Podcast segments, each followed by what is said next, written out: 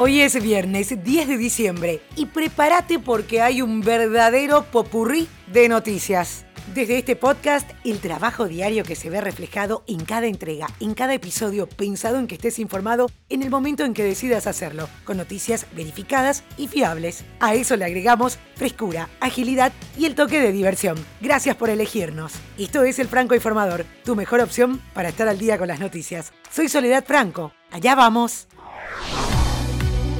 Así como te decía en el avance, un popurrí de noticias como para que no te pierdas la conversación el fin de semana y sepas de qué está hablando todo el mundo. Reino Unido se blinda para afrontar el alto nivel de contagio que despunta detrás de la variante Omicron del COVID-19 y vuelve a ciertas restricciones, mal que le pese a la ciudadanía, mientras que desatinos de oficinas estatales en las fiestas navideñas del año pasado están bajo investigación. El plan B, con nuevas restricciones contra el COVID introducidas por el gobierno británico, se aplica para evitar un repunte de los contagios que según las tendencias de crecimiento actuales podrían llegar al millón en Reino Unido en menos de un mes. Esto lo advirtió el ministro de Salud británico, Sajid Javid, en una entrevista con Sky News y continúa la tensión entre Rusia y Ucrania, por ende también Estados Unidos y la Unión Europea. El jefe militar de Rusia advirtió con severidad a su vecino Ucrania que no intente recuperar el control de las áreas separatistas por la fuerza. Afirmó que Moscú reprimirá cualquier intento de este tipo. Esta dura declaración del general Valery Gerasimov, jefe del Estado Mayor del ejército ruso, se produce en medio de las crecientes tensiones por una acumulación de tropas rusas cerca de la frontera con Ucrania que avivó los temores ucranianos y occidentales de una posible invasión. Recordemos que Joe Biden advirtió a Vladimir Putin el martes pasado en una videollamada que Occidente responderá con duras sanciones económicas que podrían generar un daño profundo a Moscú en el caso de que invada a Ucrania. Esta historia, sin lugar a dudas, continuará.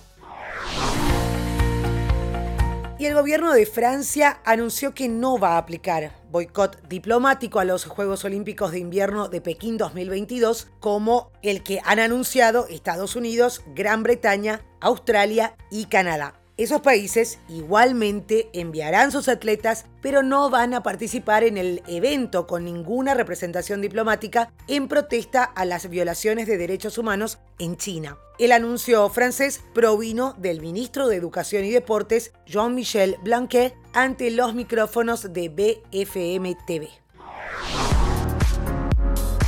La cadena HBO Max, después de meses de anticipación, dio a conocer finalmente la primera foto oficial del set del muy esperado especial Harry Potter 20th Anniversary, Return to Hogwarts. Como si nunca se hubieran ido, escribió la plataforma de transmisión junto con la nostálgica foto que muestra a las estrellas Daniel Radcliffe, Rupert Grint y Emma Watson conversando en la icónica sala común de Gryffindor.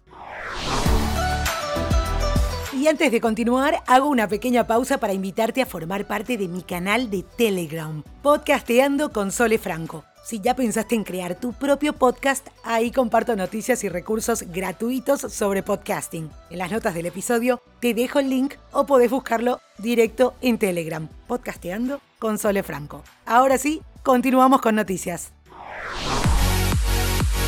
Se viene la definición del campeonato de la Fórmula 1 y el pulso de 22 fechas termina este fin de semana en el Gran Premio de Abu Dhabi, donde Max Verstappen de Red Bull y Lewis Hamilton con Mercedes llegan empatados al último capítulo y se espera una carrera llena de tensión. Por los antecedentes de toques y otras maniobras que generaron polémica este año, la Federación Internacional del Automóvil les hizo una fuerte advertencia fue este jueves cuando, dicho sea de paso, firmaron la renovación del contrato con el circuito de Jazz Marina hasta el 2030. Ahí, Michael Massey, con el aval de la FIA, recordó los artículos más salientes del Código Deportivo Internacional. En el escrito se menciona cuatro apartados que se refieren al comportamiento de los miembros de un equipo, su conducta, la responsabilidad del corredor y el alcance de los castigos, que van hacia suspensión por una o más competiciones, retiro de puntos en el campeonato, copa, challenge, trofeo o serie. Y hay más del mundo deportivo. El boxeo, el levantamiento de pesas y el pentatlón moderno dejarán de formar parte de los Juegos Olímpicos después de la edición que se celebrará en París, Francia, en 2024. Así lo decidió el Comité Olímpico Internacional, que los reemplazará con el surf, el skateboard y la escalada, que tuvieron un auspicioso debut en Tokio este año, especialmente a nivel de audiencia. Con los cambios de disciplinas, se sigue respetando la cifra de 28 deportes en los Juegos Olímpicos para la edición siguiente, que se hará en la ciudad estadounidense de Los Ángeles en 2028. Winning Time, The Rise of the Lakers Dynasty es el nombre de la serie de HBO Max que fue confirmada el día de ayer con su primer adelanto. La ficción planea contar cómo se construyó el dominio absoluto de los Lakers en la NBA durante los 80. Dato interesante, Intel realizó un estudio que llegó a la conclusión de que en América Latina las mujeres representan el 45% de la comunidad gamer. Los resultados se extrajeron de una encuesta que se realizó en Argentina, Colombia y México. El estudio PGB Latam 1 convocó a 3.106 mujeres y hombres y de ese total, el 56% de los participantes fueron mujeres de entre 16 y 54 años. El dato destacado, además de la franja que hoy representan las gamers en la comunidad total, es que el 90% de las encuestadas consideran que los juegos ocupan un lugar preferencial dentro de sus opciones de entretenimiento actual.